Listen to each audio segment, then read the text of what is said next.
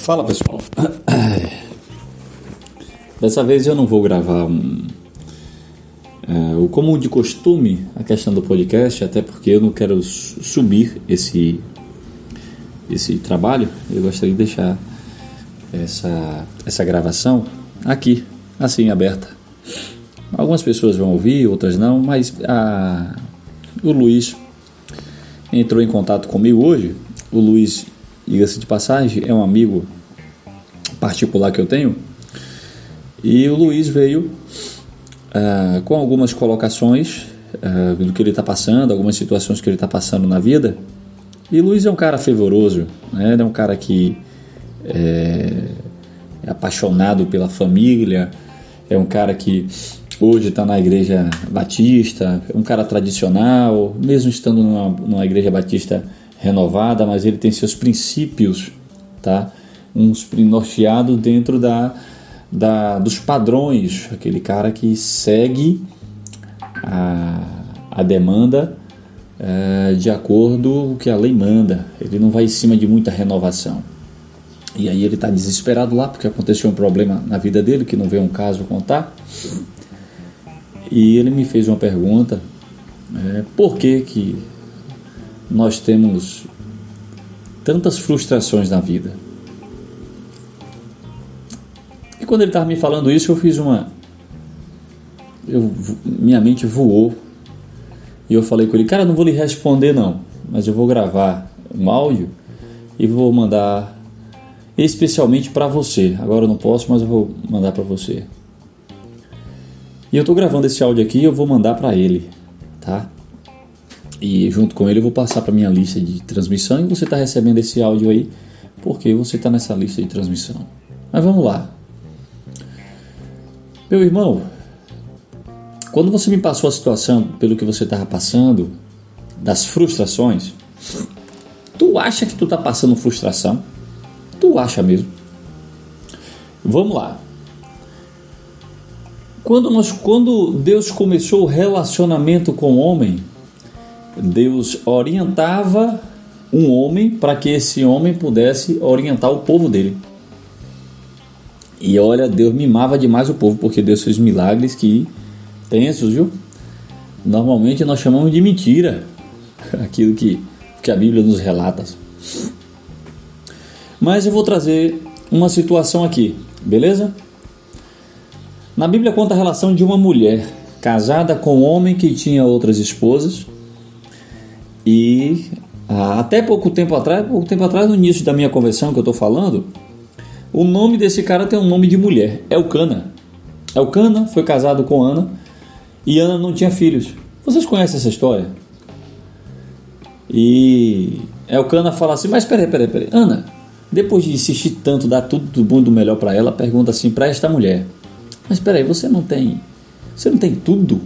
E tudo que tu tem, tudo que eu te dou, eu não sou melhor do que todos os filhos que o mundo pode te dar? Mas que frescura é essa tua? E ela, maior, na maior simplicidade da vida, para não agredir o esposo dela, falou: Não, meu amor, não, não. Eu preciso de um filho para chamar de meu, para saber o que é ser mãe. Eu vejo todo mundo sendo ser mãe, eu tenho meu sonho é lhe dar um filho.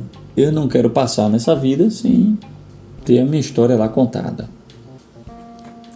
Imagina a dor dessa mulher. Todos os dias está caminhando com o marido, uma semana dele está com um, outra semana dele está com outro.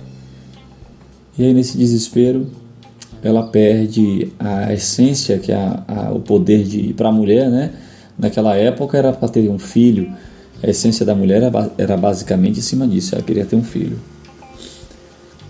E a Ana, naquele desespero, chega um período dela ir ao, ao tempo, isso acontecia anualmente, e fazer algumas obrigações de família no templo. E Ana, e Ana se joga, quando chega no templo, se joga no chão e começa a orar, conversar com Deus em segredo.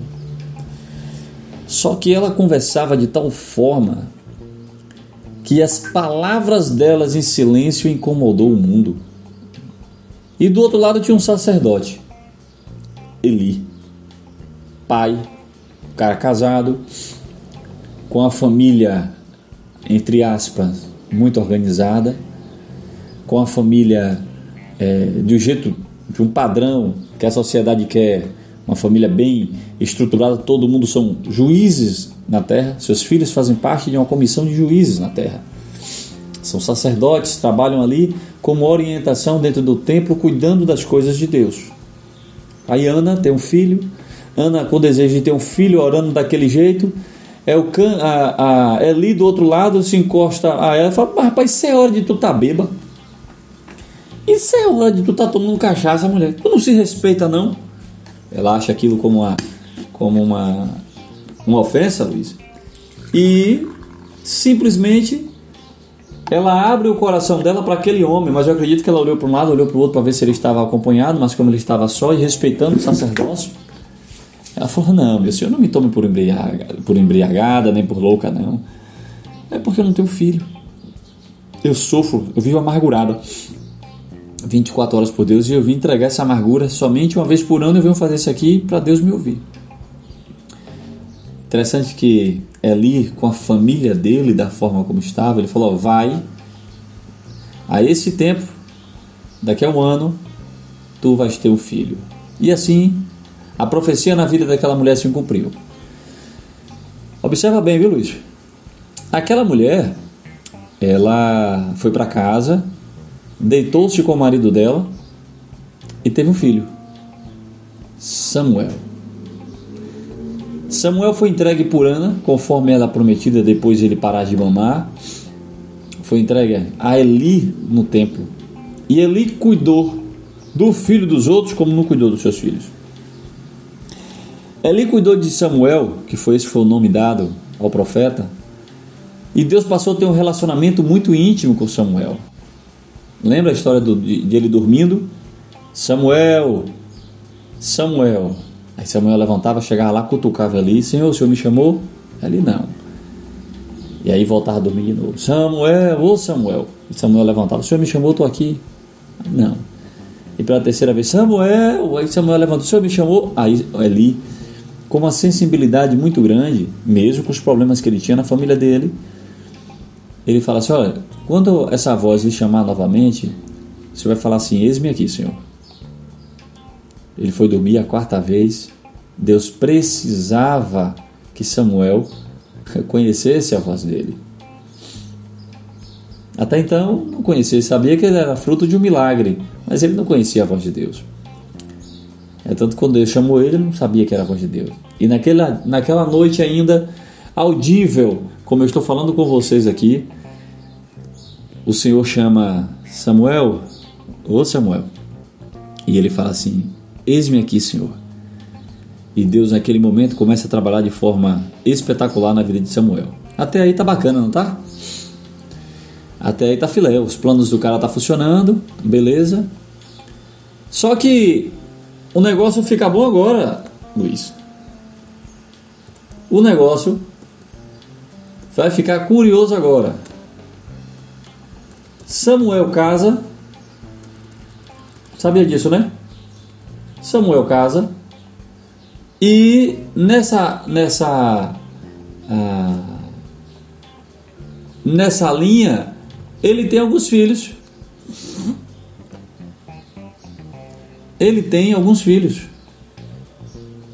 Tu sabe que que é, Samuel ele era um cara fervoroso, certo?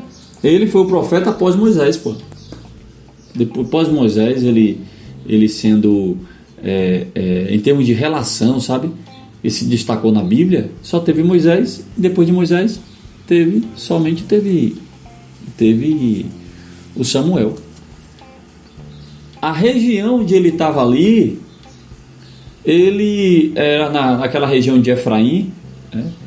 é, a coisa tinha uma tinha uma tinha uma uma necessidade muito grande, porque os homens já viam em decadência de forma complicadíssimo. Complicadíssimo. Complicadíssimo. Complicadíssimo. Mas é, Samuel torna-se juiz do povo, que Eli era esse sacerdote e os filhos de Eli era isso daí. Só que tem uma coisa que eu quero que você bote na sua cabeça, cara, e que você aprenda, é que Samuel tinha uma relação, ele tinha uma relação com, com Deus muito forte, muito forte. Era uma intensidade imensa. Ele tinha uma intensidade imensa. Quando, quando o, o Samuel passou a governar, a ser o juiz, ele passou pela mão, ele tinha, ele tinha é, a, a, a missão e foi dada a ele a missão dele ungir o primeiro rei de Israel. Os homens escolheram não ser guiado por Deus, cara.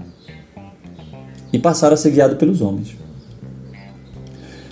Até ali estava tudo bacana na vida de Samuel. Parceiro, até ali tá tudo filé. Até ali tá tudo lindo. Só que acontece que quando os filisteus invadem a, a, é, vencem Israel lá, né? E eles capturam a arca da aliança. Os filhos de Eli, que era Ofni e Finéias, morreram. Lembra disso? Eli estava sentado numa cadeira, caiu para trás porque soube que seus filhos tinham morrido, já era velho, já estava sem, sem visão também, já estava cego, quebrou o pescoço. Imagina aí. E olha que Samuel já tinha, já tinha é, profetizado sobre a vida dele. Quando, acho que passa um período de 30 ou 20 anos após isso daí, é quando a arca, a arca já havia sido devolvida já lá em Jearim, Kiriat Jearim, e aí ele retorna novamente nesse, nesse, nesse período, após 20 anos, tá? Ele retorna a, a, a esse período e ele agora passa a ser uma, uma figura política, uma, figura importante no meio judeu, do povo hebreu, não judeu, povo hebreu. Ele que decreta, ele dá as orientações para que o povo de Israel pudesse vencer os filisteus. Observe bem a, a redoma que eu estou que eu estou lendo, beleza? E aí Samuel tinha dois filhos. Samuel tinha dois filhos. Joel e Abias. Aí agora que vem a, a, situação. Tu tá passando por dificuldade, né, irmão? Tu tá passando por dificuldade. Tu é cristão, tá passando por dificuldade. Velho, vou te contar uma coisa aqui. O povo escolheu ser guiado pelo homem por conta dos filhos de Samuel. Sabia disso? Não foi por conta de nada, não, porra. Não foi porque o povo estava cansado de dever Deus isso. Não, cara. Tu acha que tu tem problema dentro de casa, irmão? O povo escolheu ser escravizado por um homem porque os filhos de um profeta que falava avidamente o que Deus mandava para ele falar, os filhos dele eram prostitutos e ladrões. Os filhos de Samuel, o profeta Samuel, cara, era vagabundo, não prestava. Era igual aos filhos de Eli. Não valiam nada. Dá para tu? Tu entende isso? Os filhos de, de Eli cometiam sacrilégio, cara, e eles foram amaldiçoados. Ele foi criado junto com os caras. Samuel foi o filho bastardo de Eli. O adotado, na realidade, né? Não bastardo, perdão, adotado. Samuel, quando pequeno, tinha visões, tinha, fazia uma série de profecias. Tu acha que tu tem problema? Tu, cara, eu tô botando lá atrás. Os filhos de Eli roubavam o templo.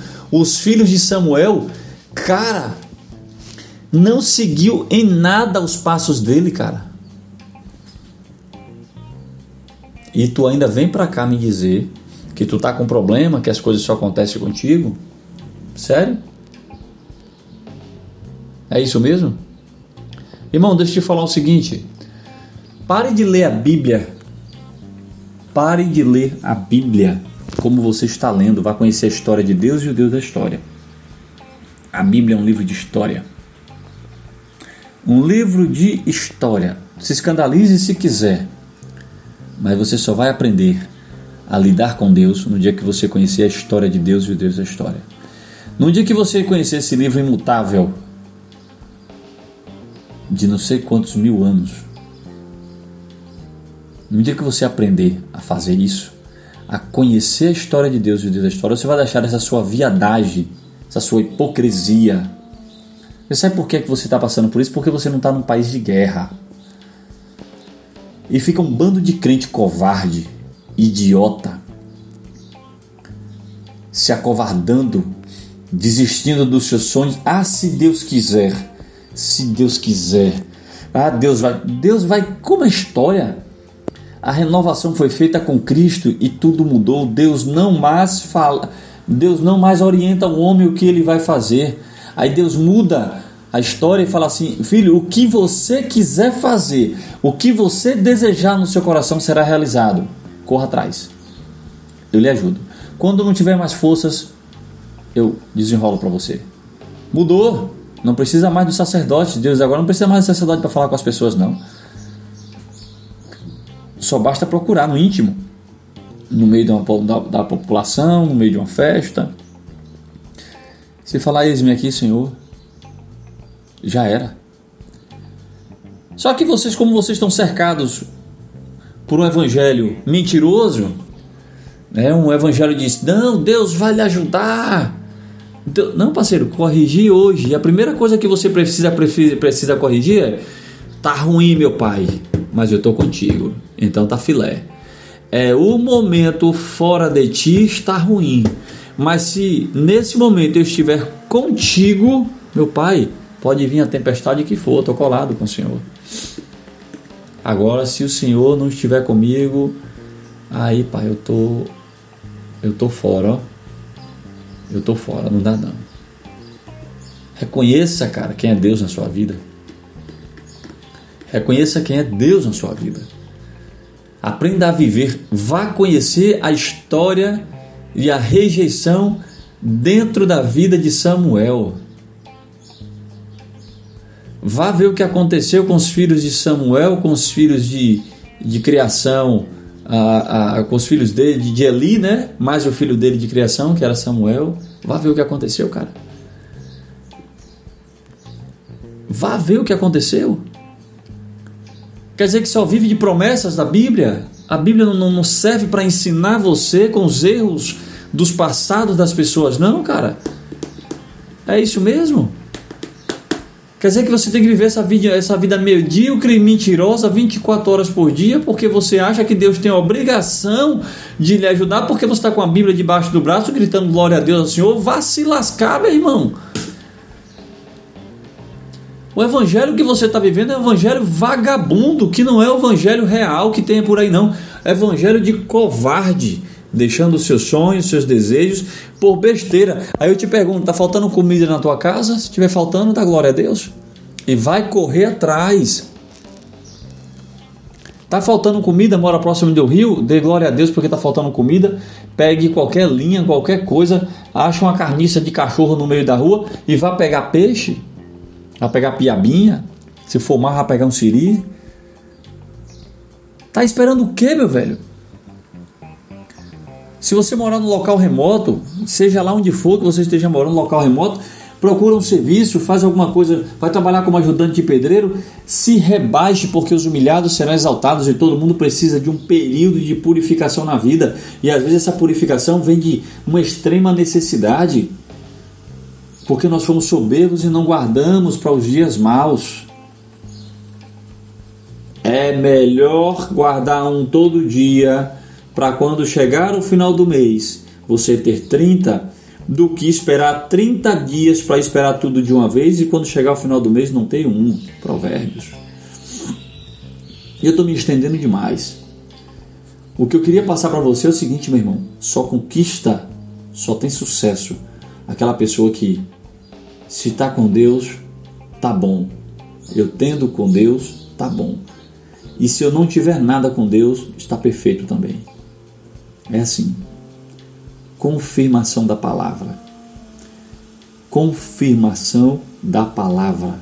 Nós vivemos em uma época de evangélicos fracos, covardes, que tem medo de morrer, que tem medo de ser assaltado, que tem medo de passar fome, que tem medo de passar frio e não confiam em nada no Senhor, em nada. Em nada. Então eu não posso fazer nada, meu velho, por você. Eu quero mais aqui você com essa sua essa sua negatividade, eu quero você longe de mim. Porque pessoas negativas, Luizão, atraem negatividade para a vida das pessoas. Enquanto você não reconhecer que você é um fraco e que você não conhece Deus ainda na sua vida, e Deus é misericordioso, cara, que fez, faz pela sua história, né? Deus é misericordioso, tem muito amor ainda por você. Mas como você não tem amor por Ele, vive numa vida de covarde, eu não posso fazer nada por você. Agora que eu posso dizer que Deus a qualquer momento pode apagar a história da sua vida, como apagou a história de Jonas. Tu conhece a história de Jonas, né? começa de uma forma curiosa, vai para o meio espetacular por conta da história e Deus simplesmente apaga a história dele. Ah, isso mesmo que você acha? É, acabou. Não tem mais nada, não se cita mais em Jonas nem nada. A história na Bíblia dele é apagada. Cuidado, irmão. Cuidado. E eu vou mandar para Estou gravando esse áudio para você, vou mandar na lista de distribuição, que eu quero que outras pessoas escutem isso também porque eu vivo isso. Quem me conhece, quem me conhece, eu não me queixo. E outra coisa, se eu me queixar de alguma coisa, eu busco a solução para ela, não fico prorrogando. Eu não fico prorrogando. Eu não fico imaginando, eita, vai dar errado, não sei se vai dar certo. Eu meto a cara e faço. Se eu agendar, eu cumpro. Se eu agendar, eu cumpro. Se eu agendar, eu cumpro. Se eu agendar, eu cumpro. Eu não quero saber se está chovendo, se está fazendo frio, se está fazendo sede. Eu posso voltar atrás? Pode, que é normal você de, de, descumprir com o agendamento. Né? Aparece várias coisas, mas eu vou fazer. Não importa, ainda mais quando é projeto, quando é sonho, quando é desejo. Tem problema dentro da sua casa, meu irmão? Quem manda é você. É porque o filho da sua esposa, que você está morando com ela, é ele que ah, bote esse filho de uma égua para fora de casa, na sua casa quem manda é você. Se a mulher não concordar com você, tchau, amor. A sua paz de espírito, o seu relacionamento com Deus tem que estar em primeiro lugar. A sua relação com Deus tem que estar em primeiro lugar. No dia que você entender isso, você vai resolver todos os problemas na sua vida com atitudes. Atitudes. Eu vou fazer e eu faço. Aprenda isso. Aprenda isso. Vou ficando por aqui, viu? Espero que você acorde para Jesus Cristo enquanto é tempo, meu irmão. E deixe de viadagem, dessa frescura que você está tendo, tá? Quem quer conversinha de quem não tem o que fazer. Conversinha de quem não tem o que fazer. Um cheiro.